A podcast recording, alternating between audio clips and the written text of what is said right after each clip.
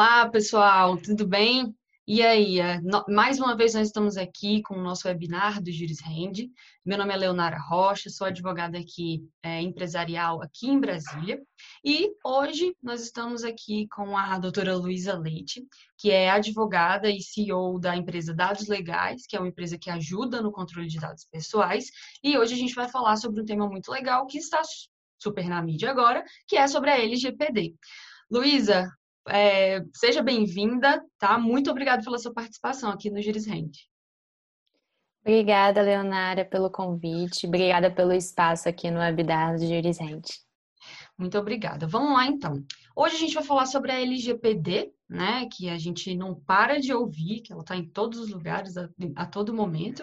A gente sabe que no dia, acredito que no dia último dia 18 de agosto de 2020, ela entrou em vigor.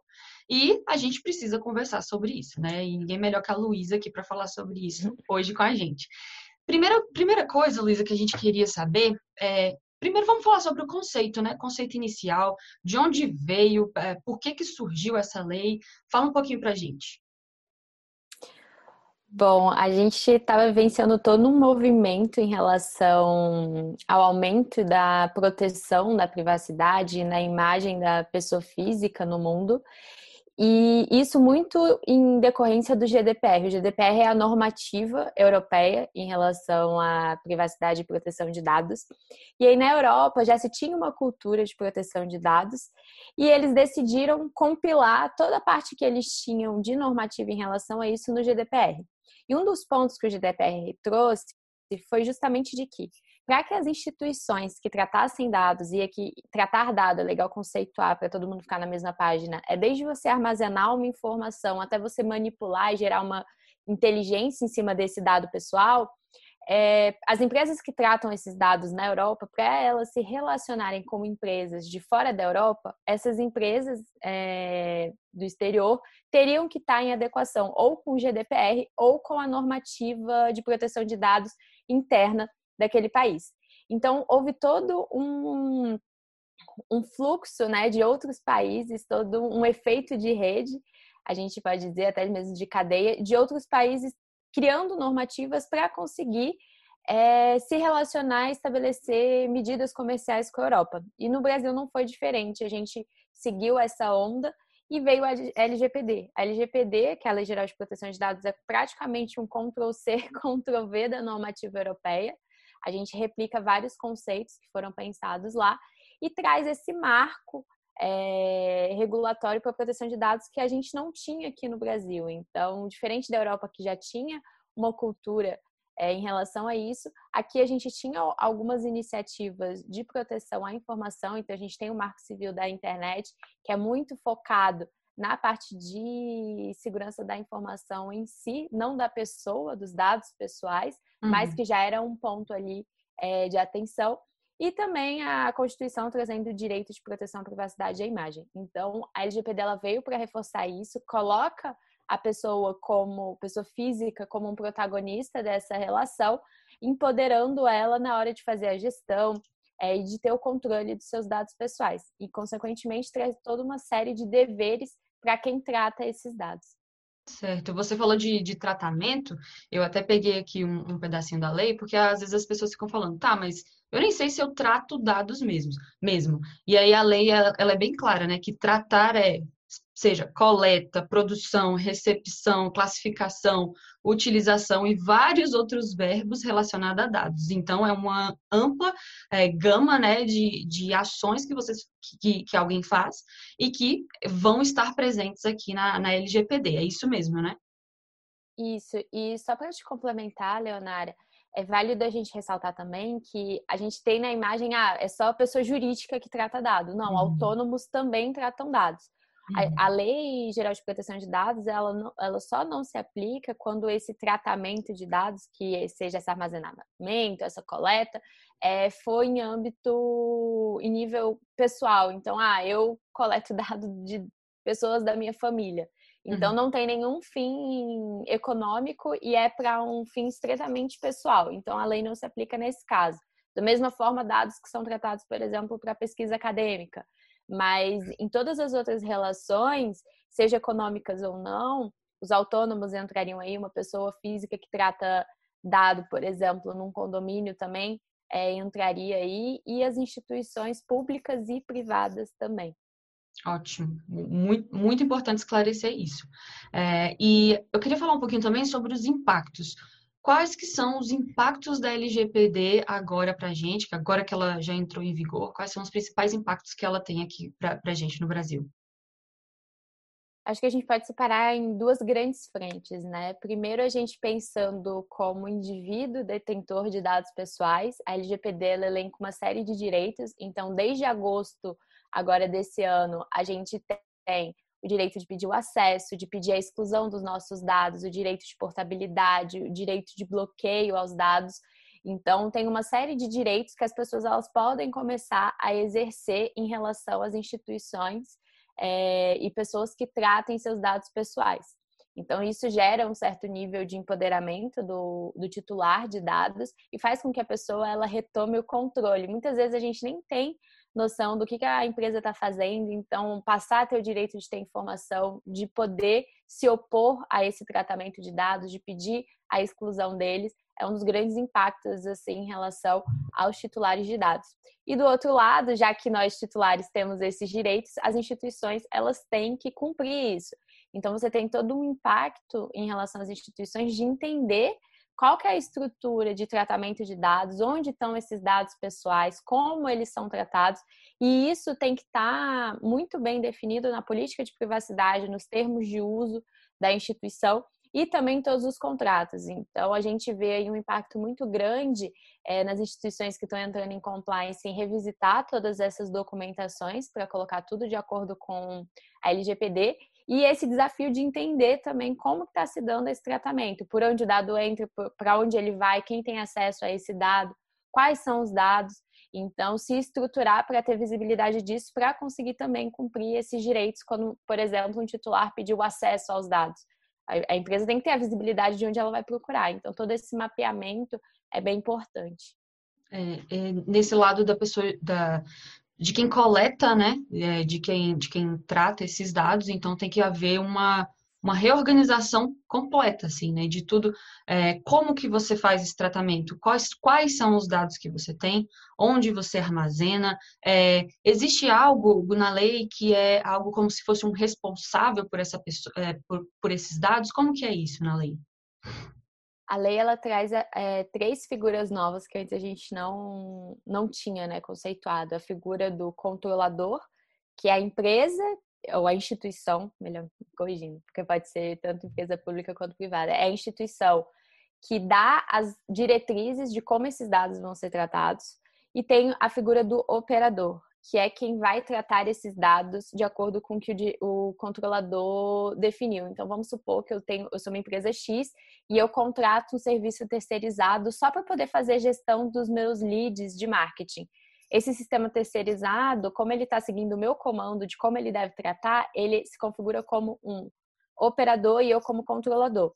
Uhum. E como que é dentro da instituição o responsável por fazer essa comunicação em relação aos dados? É o que a gente chama do encarregado ou DPO, que é a figura que foi definida no GDPR e às vezes a gente acaba utilizando a, a, ambas as nomenclaturas, mas se refere à mesma pessoa. O DPO, ele pode ser tanto uma pessoa física, quanto pode ser um DPO pessoa jurídica, que seria o DPO terceirizado, ou que a gente gosta de chamar de DPO as a service, em que toda instituição que trate dado pessoal, ela tem que ter essa figura.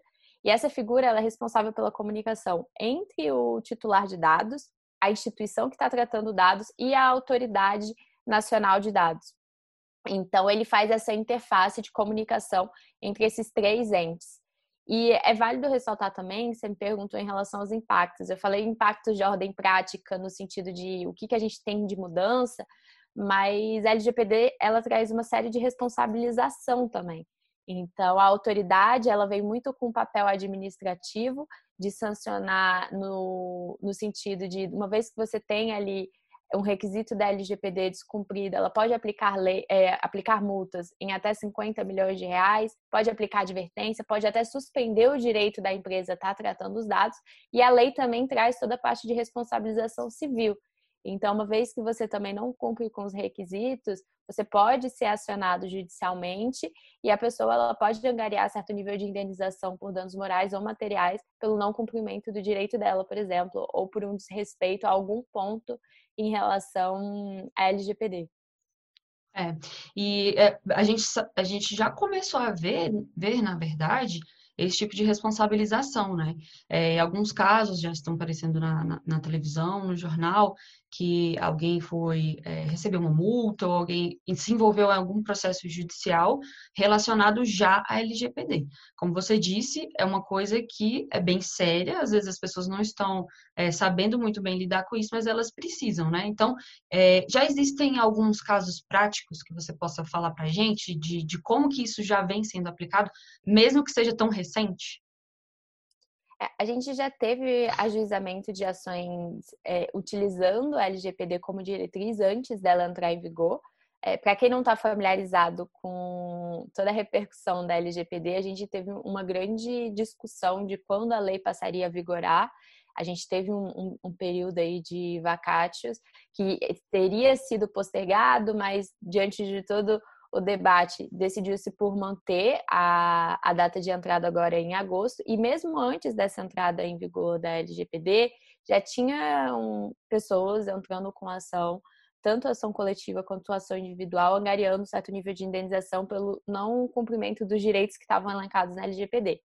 E aí, como a lei ainda não valia, não tinha como você utilizar a LGPD como justificativo e como amparo, né?